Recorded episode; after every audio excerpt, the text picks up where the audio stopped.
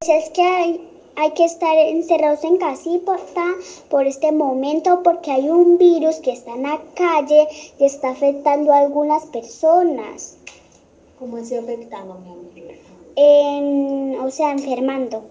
Mm, ¿Y por qué nos toca quedarnos encerrados en la casita? Es porque es la única manera de cuidarnos. ¿Y qué otras cosas hacemos para cuidarnos?